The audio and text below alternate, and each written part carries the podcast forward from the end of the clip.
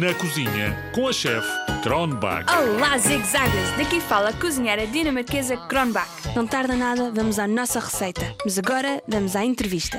Hoje temos como convidadas duas ervilhas. A cozinha está cheia. Bem-vindas, ervilhas, ao nosso programa da cozinha Zigzag. Obrigada a nós por podermos estar aqui. Oh, ervilhas, explica-nos lá de onde é que vocês vêm. Nós crescemos na terra, crescemos dentro de um casulo com as nossas irmãs. Podemos ser comidas cruas, cozidas ou a vapor. Usamos para fazer sopa, como creme de ervilhas e para saladas também. E se nós comermos ervilhas, o que é que acontece ao nosso corpo? Fazemos bem a muita, muita coisa. A pele fica mais bonita e ajudamos na digestão. Ainda tornamos o sangue e o coração mais fortes. Fazem tão bem ao nosso corpo que tenho de vos provar. Mas como são duas, talvez uma de vocês saia daqui viva.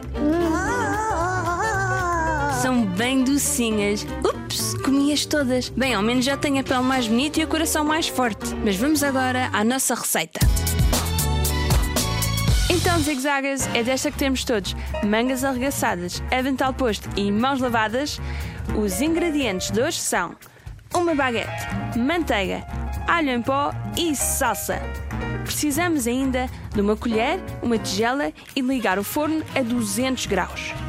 Atenção, o forno é um eletrodoméstico perigoso.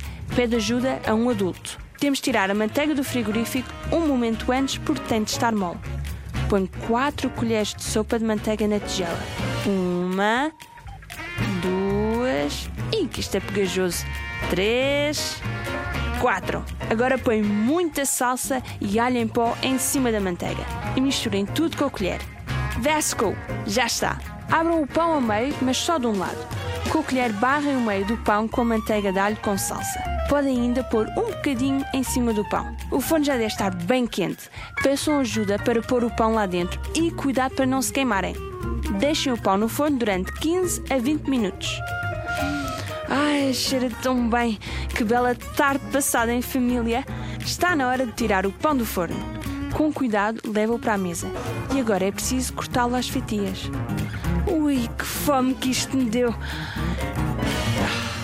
Vesco! Já está, que é a palavra dinamarquesa. Uma bela entrada feita pela família toda.